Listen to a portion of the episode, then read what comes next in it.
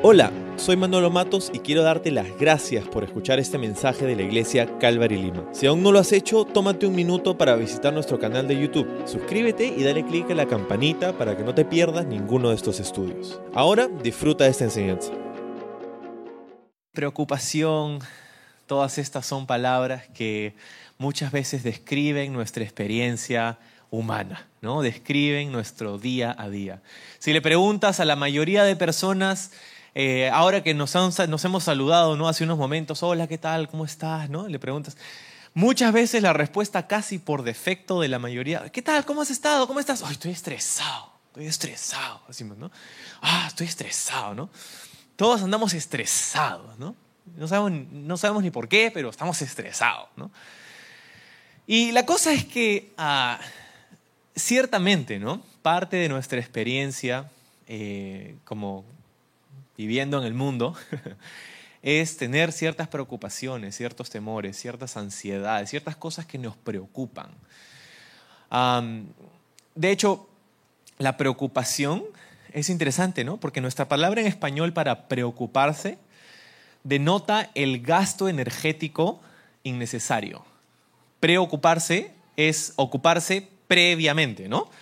Es ocuparse antes de que sea necesario preocuparse, ¿no? Es gastar energía innecesariamente.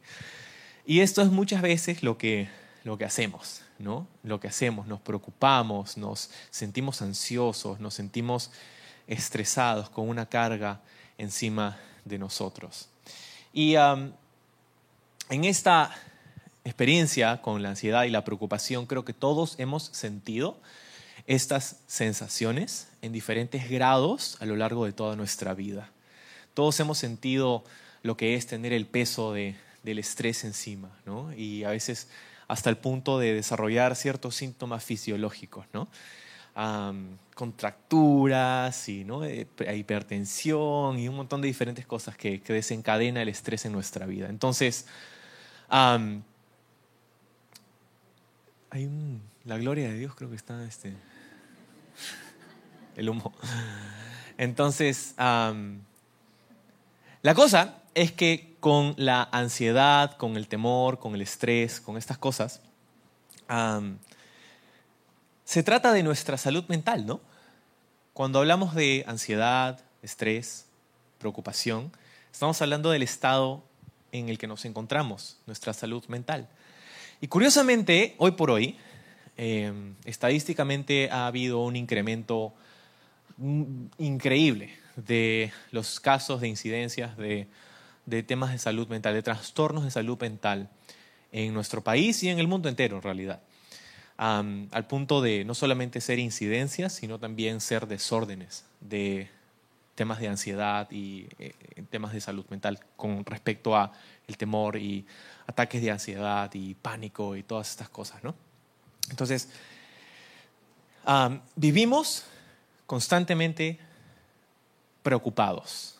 Nos preocupamos por un montón de cosas diferentes, ¿no? Nos preocupamos por nuestros hijos, los que tenemos hijos, nuestros padres, nuestros abuelos, nuestra salud, las guerras, las pandemias, la crisis económica, la crisis política, y etcétera, etcétera, etcétera, etcétera. Y mientras que más lo pienso, nuestro mundo cada vez está pareciendo al mundo que Jesús describió que sería el mundo del fin de los tiempos. ¿no? Cuando Jesús le preguntaron, ¿cómo se va a ver el mundo en el fin de los tiempos?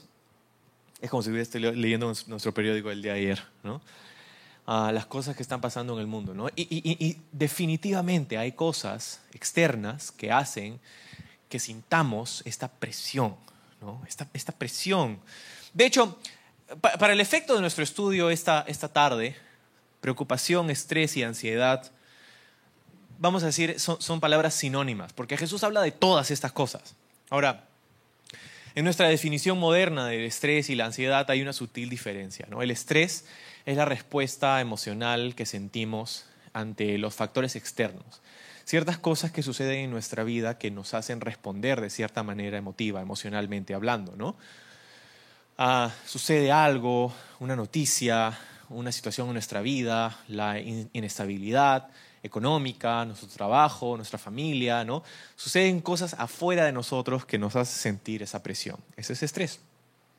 Ansiedad, por otro lado, ansiedad no depende de un factor, externo. La ansiedad es una condición interna que a veces una persona que no está pasando por un problema muy grave puede sentir ansiedad, puede sentirse ansiosa. A veces nos sentimos ansiosos y ni sabemos por qué. ¿No? Estamos así con las palpitaciones y todo esto y, estoy, me siento ansioso, porque no sé, no sé por qué, ¿no?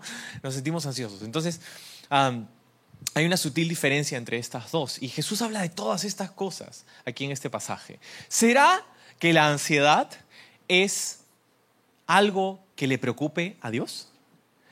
Y más allá de eso, ¿será que nuestra salud mental le importe a Dios?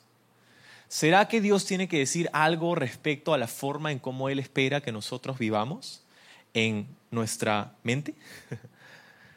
Creo que tiene mucho que decir, lo acabamos de leer. Bueno, vamos a ver.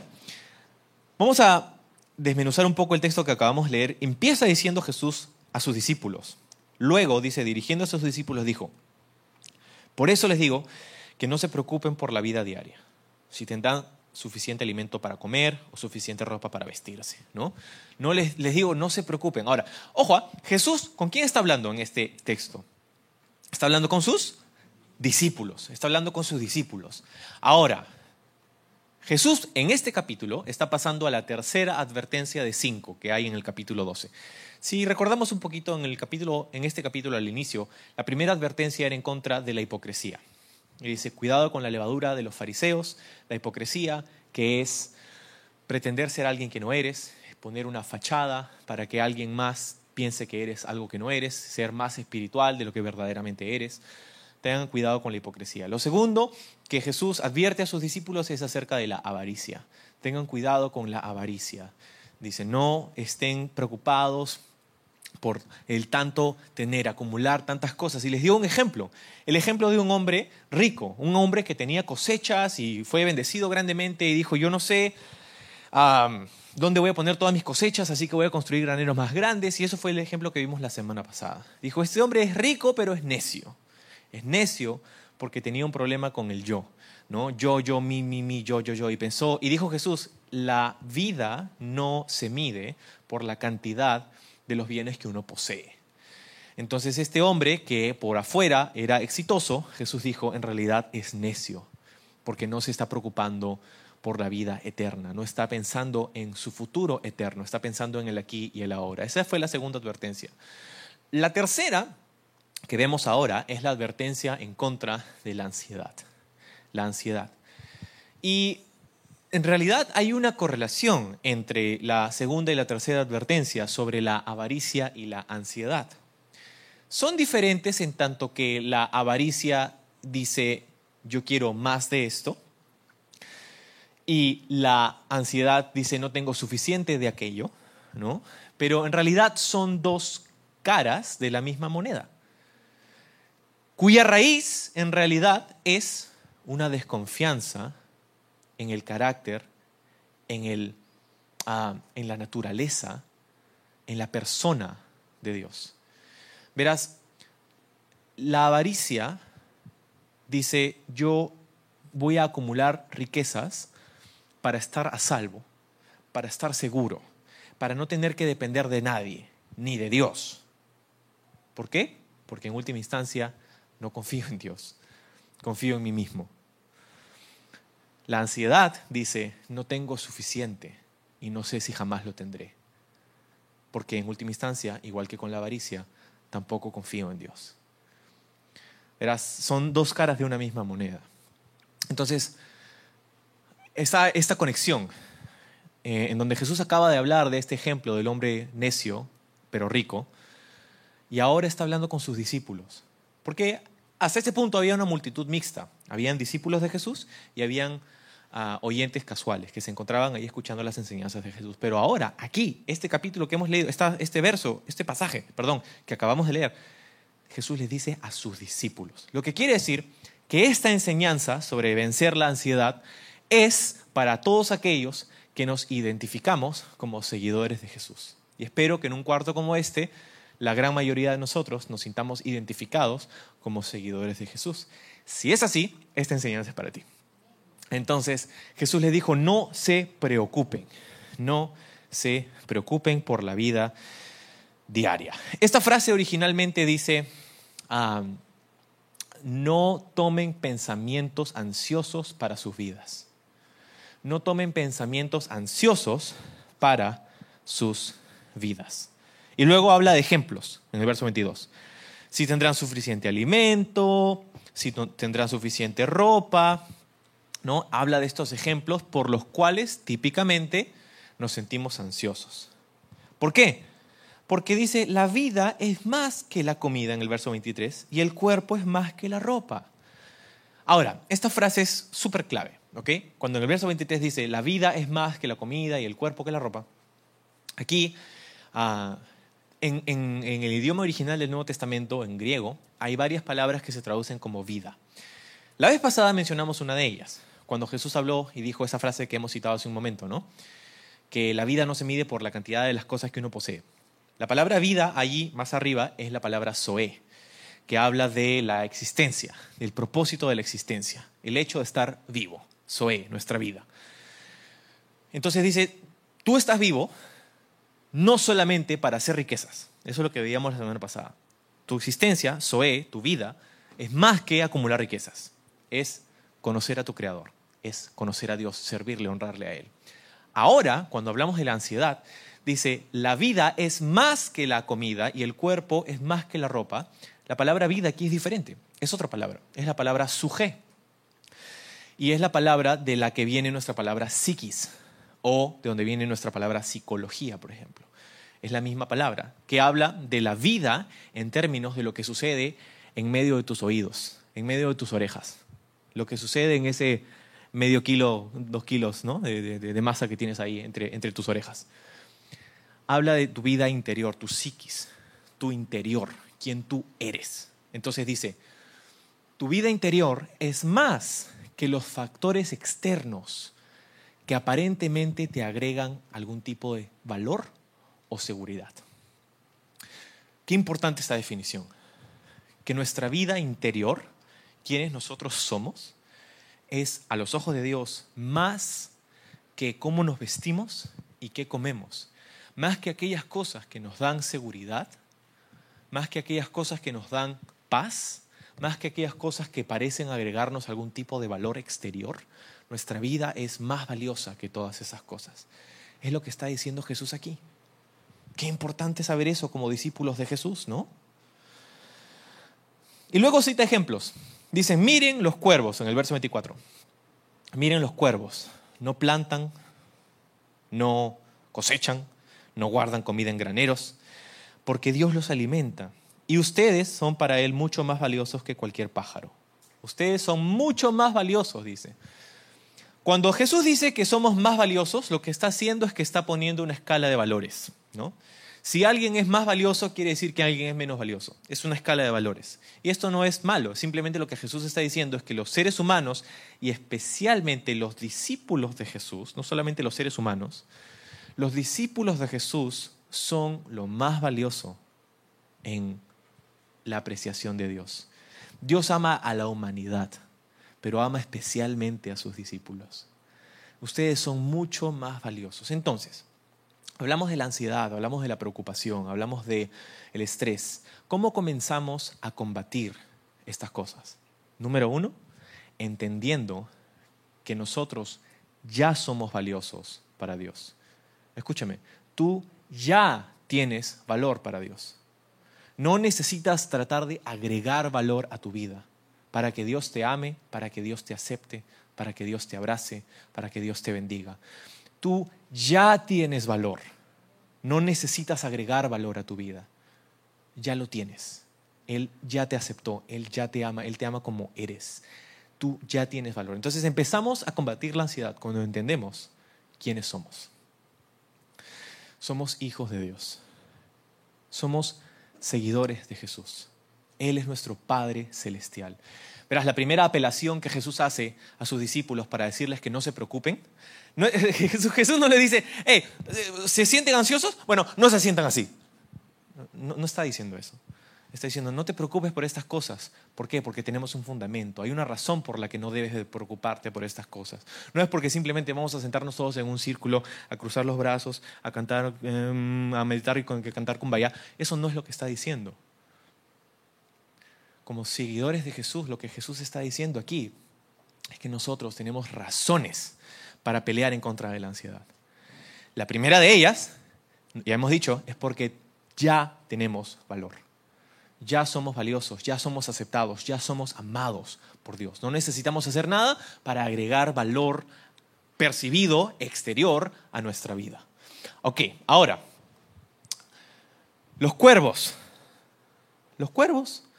Es un gran contraste con el hombre rico, ¿no? El hombre rico pero necio sí hacía sus graneros, hacía sus cosechas, hacía sus cosas y decía, ah, yo tengo todo, me relajo, ahora sí estoy seguro. Mira los cuervos. Los cuervos son interesantes porque los cuervos, a diferencia de las golondrinas que mencioné anteriormente, los cuervos eran aves inmundas, lo que quiere decir que ceremonialmente no podían hacer nada con estas aves. No las podían tocar, no las podían comer, no podían hacer nada. Eran inútiles estas aves para ellos, para los judíos. Lo que incluso pues nos da un poco más de este, este choque, ¿no? Porque Jesús está diciendo, mira los cuervos, que para la mayoría de nosotros son inútiles. Algo que es inútil para ti, Dios lo alimenta. Y si tú eres mucho más valioso que eso, ¿no crees que Dios también va a cuidar de ti? Es lo que Jesús está diciendo. ¿Acaso, dice, con todas sus preocupaciones pueden añadir un solo momento a su vida? Jesús está, hablando de algo em, que en el lenguaje original suena un poco irónico o hasta gracioso, ¿no? ¿Quién puede, por mucho que se preocupa, añadir, dice, un, cúbito o una medida de, algo, ¿no? Una, distancia a su estatura, dice originalmente.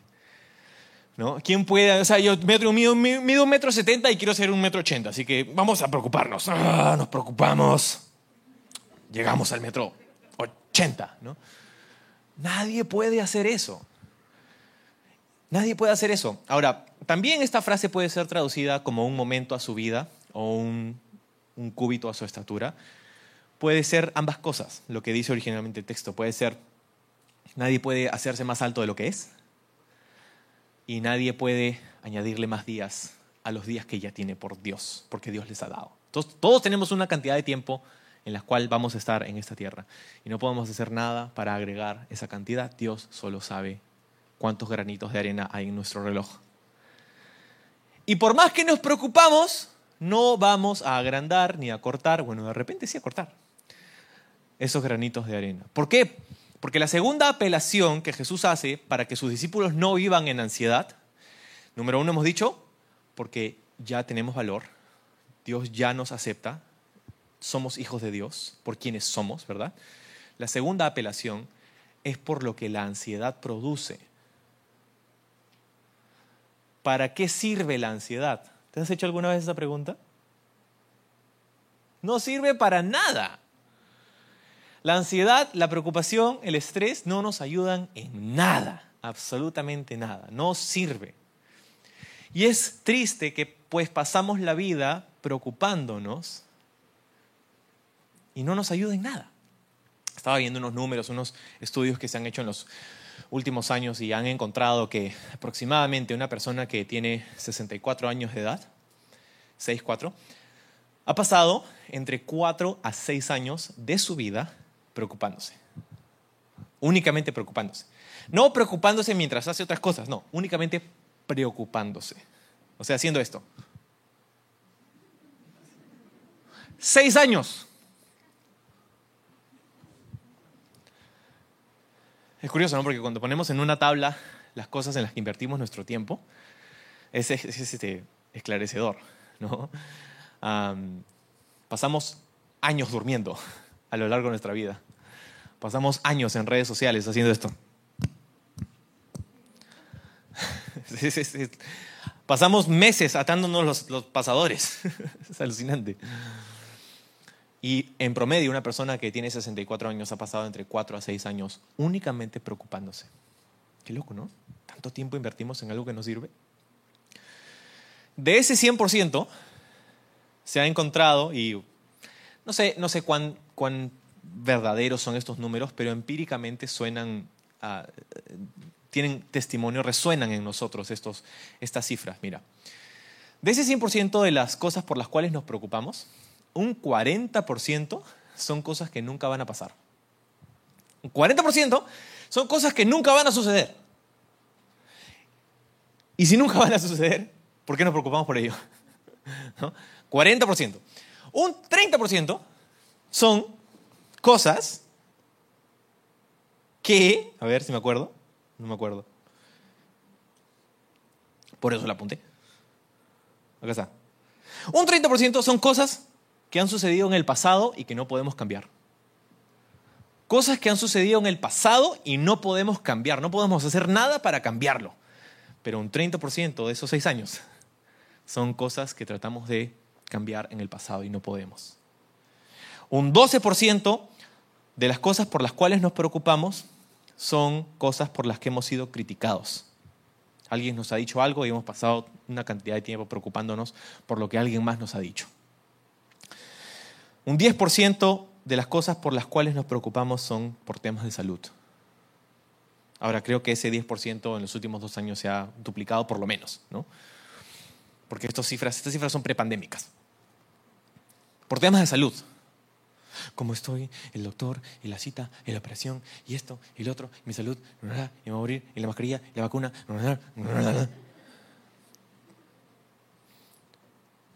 Y únicamente un 8% de ese 100% de las cosas por las cuales nos preocupamos son por asuntos legítimos. Solo un 8% son cosas que valen la pena preocuparse. Y cuando digo valen la pena preocuparse, lo que estoy diciendo es que simplemente son cosas que requieren atención, son cosas que requieren una acción o decisión de parte nuestra a las que dedicamos energía. Solo un 8% de esos seis años. Ahora tiene un poco más de sentido nuestra definición española de preocupación, ¿no? Preocuparse, un gasto energético innecesario. Estaba pensando en este ejemplo, ¿no? De la neblina, ya que tenemos neblina aquí en el, teatro. De la neblina, ¿no? La cantidad de agua que hay en la neblina es muy poca y sin embargo es muy visible y se expande tanto, ¿no? La neblina puede ser hasta letal en casos extremos. Estás en el tráfico y no estás manejando, no ves muy, muy, muy bien por la neblina y te puedes chocar. Puedes hacerte daño, puedes herir a alguien más. La neblina puede hacer que un avión no aterrice o no despegue. ¿No? Es, tiene potencial para hasta destruir nuestra vida, la neblina. Y sin embargo, la cantidad de sustancia, de agua, la esencia de la neblina, que es el agua, se estima que en un metro cúbico, o sea, uno por uno por uno, de aire o de neblina, hay 0.5 mililitros de agua. O sea, medio mililitro por metro cúbico de neblina. Más o menos para ponerlo en perspectiva, la neblina que, con la que llenas una cuadra, 100 metros por 100 metros, una cuadra, por más o menos 30 metros de alto, lo que es un edificio de más o menos 5 o 6 pisos, la cantidad con la que llenas una cuadra de neblina es más o menos medio vaso de agua. Es más o menos 500 o 600 mililitros. Un vaso de agua de neblina, pero llenó toda una cuadra. Y simplemente tienes que hacer esto. Ya está, se fue. Así muchas veces es la preocupación de nuestra vida. Llena toda nuestra vida y nuestra mente y nos preocupa y nos hace sentir y temerosos y estresados y al final es solamente que nos estamos ahogando en un vaso con agua. No es por nada que Jesús les dice a sus discípulos, no se preocupen no se preocupen. La palabra preocupación que usa Jesús aquí, y constantemente me vas a escuchar hablar de las palabras originales porque hay mucho más, hay, una riqueza en, el lenguaje original. La palabra para preocupación es la palabra merimnao y esta viene de una raíz que, dos raíces que significan tener tu mente dividida, tener tu mente dividida. Entonces, muchas veces nos sentimos ansiosos, estresados, porque nuestra mente se comienza a dividir por tantos temas que llaman nuestra atención, tantos temas, y esto y el otro, y una cosa más y otra cosa más, y estamos con nuestra mente dividida en tantas partes que a veces simplemente nos paralizamos y no podemos hacer nada. Tener tu mente dividida. Y Jesús dice, no te preocupes. No tengas tu mente dividida, no dividas tu atención, tu enfoque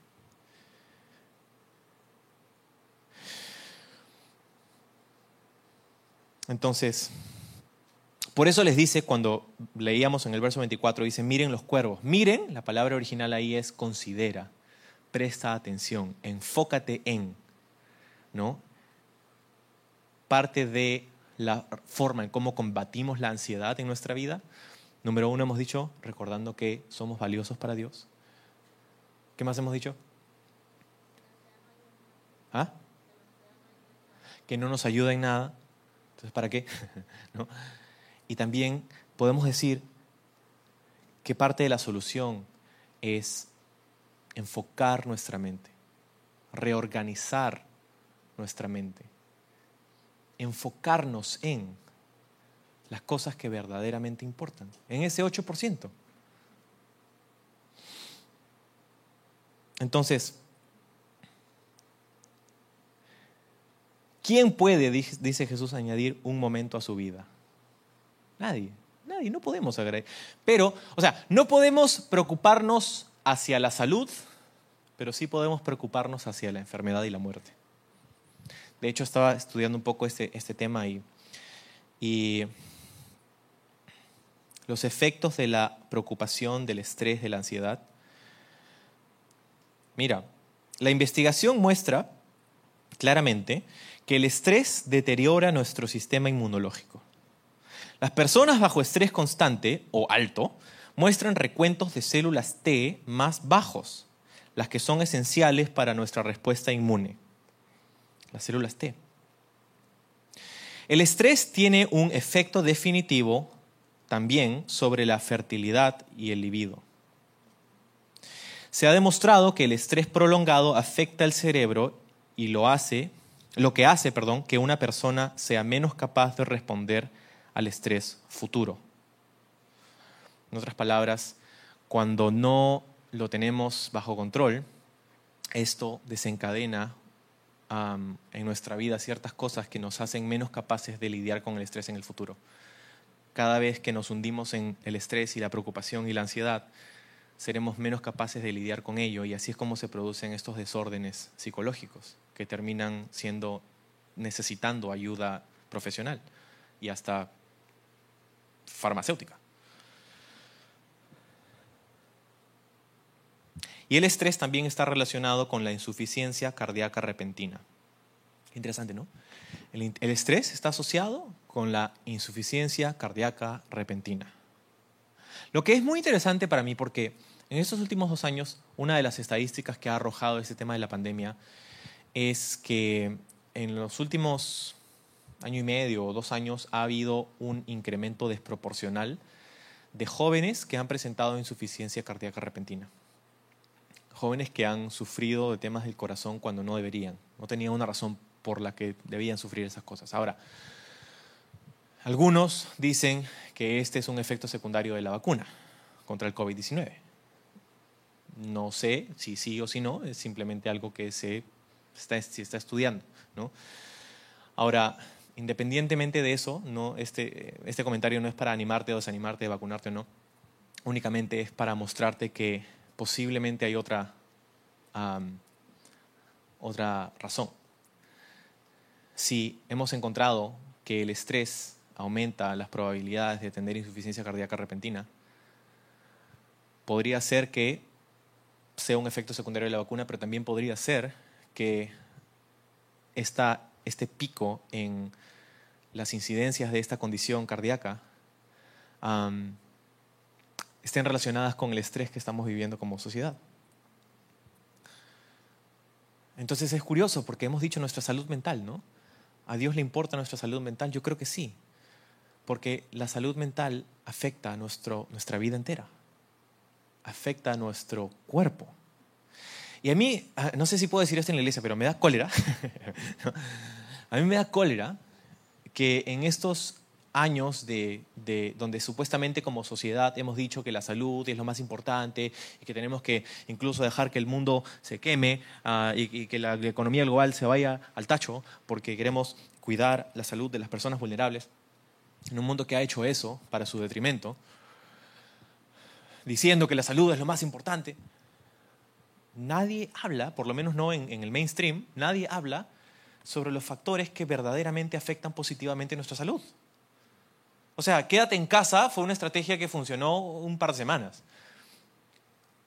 Pero después de dos años hemos visto dónde nos ha dejado, ¿no? Y sin embargo, nadie habla de que hay otros factores que afectan sin lugar a duda positivamente nuestra salud y que deberíamos enfocarnos, si, que la salud, si es que la salud es lo que nos importa, entonces deberíamos enfocarnos en las cosas que afectan positivamente nuestra salud. Y nadie habla de eso. ¿Cómo qué? Bueno, nuestra salud mental es una de ellas. Nuestra salud mental no es ir a terapia todos los días o tomar farmacéuticos. Hay casos y hay personas que requieren eso. No estoy diciendo que eso no es una opción, ni que no es de ayuda, pero la mayoría de nosotros necesita prestar especial atención a las palabras de Jesús en este pasaje. Porque vivimos en ese constante estado de preocupación y, estamos viendo que estas cosas tienen un efecto negativo sobre nuestra salud. Enfocar nuestra atención en las cosas que verdaderamente importan. Hazte un favor esta semana y toma un break de redes sociales. Un día, dos días, tres días, una semana, el tiempo que quieras. Tu alma te lo va a agradecer.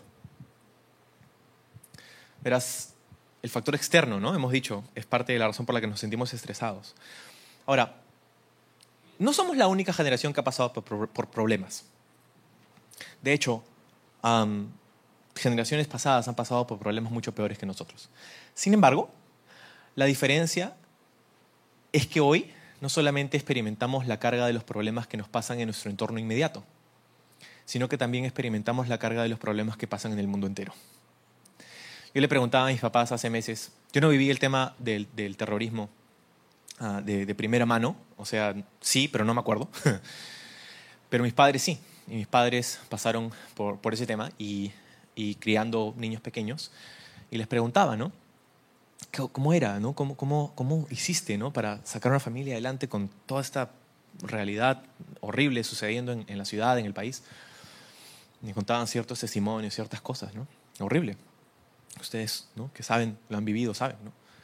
Pero, pero mi pregunta era, ¿había en ese entonces la conciencia de los problemas mundiales, de las cosas que pasaban en otros países, de las crisis, de las guerras, de estas cosas. Y me decían, en realidad no. O sea, sí, era, era horrible, inmediatamente era horrible entre, entre nosotros, en nuestro contexto inmediato. Pero las noticias internacionales, las noticias de otros países, de conflictos sociales, políticos, culturales, económicos, todas esas cosas, en realidad, uno, no teníamos tiempo para preocuparnos por esas cosas, y dos, no llegaban a nosotros sino meses después. Lo que es muy interesante, ¿no? Porque como te decía, hoy día, hoy día quizá no somos la generación que más ha sufrido en el mundo entero, pero, pero somos la primera generación que está experimentando el peso del mundo sobre sus hombros. Y déjame decirte algo. Tus hombros no han sido creados para llevar el peso del mundo. Pero servimos y adoramos a un Dios que sí. Entonces, hazte un favor y toma un break de redes sociales. Hazte otro favor y toma un break de la televisión esta semana. Estamos hablando de salud mental, ¿no? Toma un break. No estoy diciendo no veas noticias, no estoy diciendo no te enteres, no estoy diciendo no estés al tanto de las cosas que están pasando en el mundo. Pero toma un break. Tu alma te lo va a agradecer. Una tercera cosa, si queremos tarea para esta semana. Hazte un favor y haz actividad física. Uno de los factores más importantes que nos ayudan naturalmente a regular nuestros sistemas, nuestros químicos, nuestros bioquímicos, nuestras hormonas, en fin, es la actividad física. No estoy diciendo que tienes que comprarte una membresía en el gimnasio o ir todos los días, no. Haz actividad física, lo que sea, 30 minutos al día, sal a caminar. Sal a caminar, nada más. Date un par de vueltas a la manzana, 30 minutos todos los días. O el deporte que más te guste, lo que sea, lo que sea literalmente, pero muévete. No estoy diciendo que se trata de tu apariencia, que tienes que verte bien, no se trata de eso, se trata de tu salud, tu bienestar. Muévete, haz algo con tu cuerpo. Y un último ya para despedirnos. Es busca estar expuesto a la luz solar. Afuera. Estar expuesto a la luz solar unos 15, 20 minutos al día sin bloqueador genera producción de vitamina D. Que justamente se han hecho estudios en cuidados intensivos en Estados Unidos de personas que estaban con COVID-19 y de un, porcentaje desproporcional, un porcentaje muy alto de las personas en cuidados intensivos, uno de los factores en común que tenían, aparte de las comorbilidades, era una deficiencia de vitamina D. Interesante. Entonces, exponte a la luz del sol, sal a caminar unos 30 minutos al día, haz algo. Eso va a ayudar a regular tu salud mental. Regresando a lo que Jesús nos dice. Jesús nos dice, no te preocupes. ¿Por qué? Por quién eres, número uno. Eres un hijo de Dios. Número, Dios, número dos, porque la preocupación no te sirve para nada. Y número tres, no te preocupes por quién no eres. Dice, estas cosas Jesús dice, estas cosas dominan los pensamientos de la gente en el mundo, de los incrédulos en el mundo, pero tú no eres así. Pero tú eres un hijo de Dios. Jesús le dijo, miren a los lirios, los lirios del campo. Ni Salomón en toda su gloria pudo vestirse como uno de ellos, que aquí están hoy día y mañana se echan al fuego.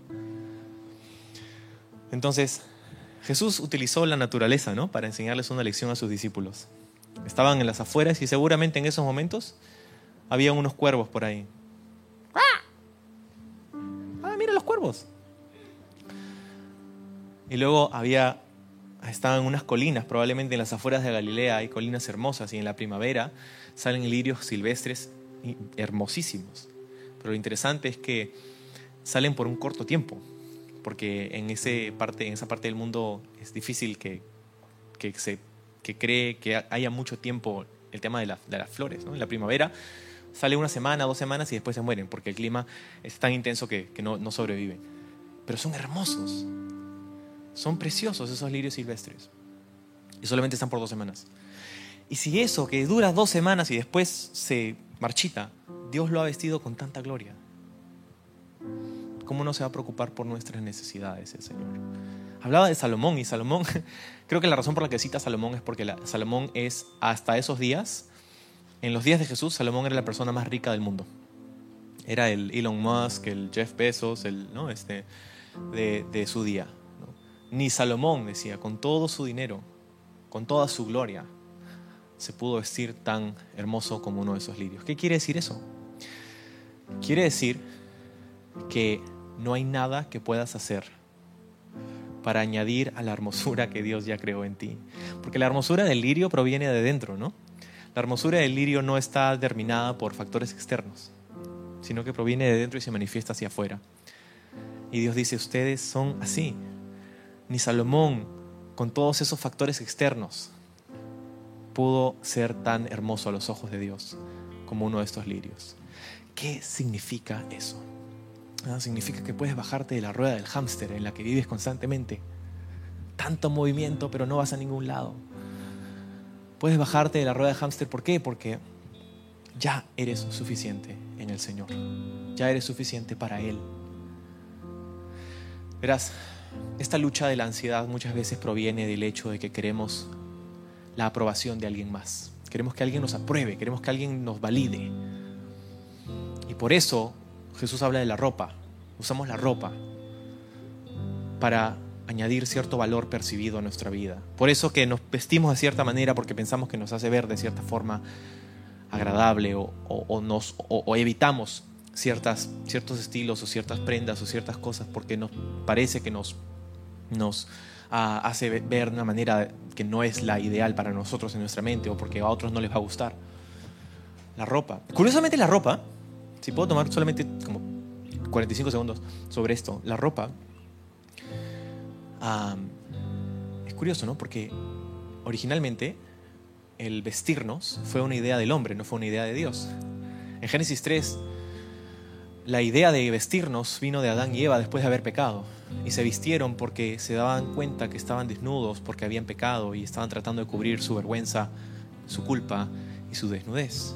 Y agarraron hojas y se vistieron. Y cuando Dios los confronta en Génesis 3 les dice, ¿quién les dijo que estaban desnudos? Y, y, hay esta confrontación del, del pecado, ¿no? Y, y antes de sacarlos del jardín del Edén, Dios hace algo. Dice en Génesis 3, Dios quitó esas prendas, esas hojas. Dios quitó el esfuerzo humano por tratar de cubrir su vergüenza y su desnudez. Y los cubrió con pieles de animales, dice, con pieles de animales. Lo que quiere decir es que tuvo que haber habido un sacrificio. Tuvo que haber muerto un animal para dar esas pieles que Dios usó para cubrir la desnudez, la vergüenza y la culpa del ser humano. Lo que significa eso es que ese es el primer sacrificio de la historia del universo. Y lo que siente el precedente para lo que significan los sacrificios en el resto del Antiguo Testamento, en la ley de Moisés. ¿Qué significan? Es el esfuerzo de Dios para cubrir el pecado del hombre. Ese es el sacrificio, esa es la ley de los sacrificios en el Antiguo Testamento y es en última instancia la razón por la que Jesús tuvo que morir en la cruz. Él es el Cordero inmolado que quita los pecados del mundo, dijo Juan el Bautista. Él es ese sacrificio. Jesús es la consumación de lo que sucedió en Génesis 3.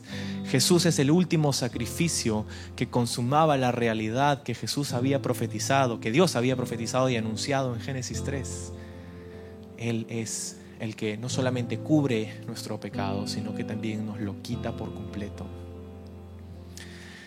La ropa es entonces nuestro recordatorio diario de que tenemos un Dios que tomó nuestra culpa, nuestra vergüenza, nuestra desnudez y la cambió por su gracia y su misericordia. ¿Cómo vencemos la ansiedad? Reconociendo que somos amados por un Dios que nos ve como somos y nos acepta como somos que no necesitamos buscar factores externos para tratar de añadir valor a nuestra vida, ya sea por fortuna, por estudios, para poner letritas delante de nuestro nombre, para que cuando la gente diga nuestro nombre diga una letra más acá y luego tu apellido. No es que estas cosas no son beneficiosas, pero si de eso se trata nuestra vida, Jesús les da nuevamente al final del texto la respuesta, la solución y les dice, chicos, busquen primero el reino de Dios y su justicia. Busquen primero el reino de Dios encima de todas estas cosas y si lo hacen, todas estas cosas les van a ser añadidas, dice. Todas estas cosas, ¿qué cosas eran? Lo que Jesús acaba de explicar en todo este pasaje. Comida, bebida, alimento, la provisión para tu vida. ¿Cómo llegamos a ese estado de tener nuestras necesidades cubiertas y provistas? Si buscamos el reino de Dios primero, si le ponemos a Él primero. Y luego dice cosas que nos suenan un poco raras, ¿no? Vendan sus cosas y denles a los que tienen necesidad, ¿no? En esencia Jesús está diciendo, hagan tesoros celestiales. Ah, entonces significa que mañana vendemos nuestra casa, nuestro carro, ¿no? Vamos a vivir en la calle, ¿no? ¿Eso nos está diciendo Jesús? Sí vencemos la ansiedad. No. Jesús está diciendo que muchas veces la ansiedad es parte de nuestra vida porque hemos puesto nuestra vida en las cosas que tenemos. Y si ese es nuestro problema, entonces tenemos que comenzar a darnos cuenta que esas cosas no hacen nuestra vida, esas cosas no nos hacen a nosotros. Y que en vez de preocuparnos por lo que no tenemos, podemos darnos cuenta que hay muchas cosas que sí tenemos y otros no. Y podemos generar agradecimiento y no ansiedad a nuestra vida. El agradecimiento es uno de los antídotos más poderosos para la ansiedad. Si no me crees, Filipenses 4, 6 al 7 dice, no se preocupen por nada. En cambio, oren por todo. Díganle a Dios lo que necesitan y denle gracias por todo lo que Él ha hecho. Así experimentarán la paz de Dios que supera todo lo que podemos entender. La paz de Dios cuidará su corazón y su mente mientras vivan en Cristo Jesús. Qué hermoso pasaje, qué hermoso versículo. La paz de Dios. Cuando oramos. Verás, el secreto que quería contarte hoy día es que la ansiedad es un sistema de alarma en nuestra vida. La ansiedad es un sistema de alarma que nos indica que es momento de orar. Si algo es lo suficientemente grande como para que tú te sientas preocupado, entonces eso es lo suficientemente grande como para que ores por ello. Entonces, muchas cosas que el Señor nos dice y si lo aplicáramos a nuestra vida, estaríamos en un buen lugar. La paz de Dios que cuida nuestros corazones y nuestras mentes mientras vivimos en Cristo Jesús. Pero te has dado cuenta que habla de la paz que sobrepasa el entendimiento, la paz que no viene de las cosas que podemos entender. Esta paz que Dios quiere que nosotros tengamos no depende de que te vaya bien o te vaya mal. Esa paz viene de entender lo que hemos estudiado esta tarde, que somos valiosos, amados, aceptados, perdonados, recibidos tal y como somos por Dios, que no hay nada que podemos hacer para agregar valor a, a, nuestra vida delante de los ojos de Dios, que así necios, fallados, pecadores como somos, Dios nos ve y nos dice, yo por eso he mandado a Jesús, por eso he mandado a mi Hijo, por eso he mandado a Jesús a morir por ti.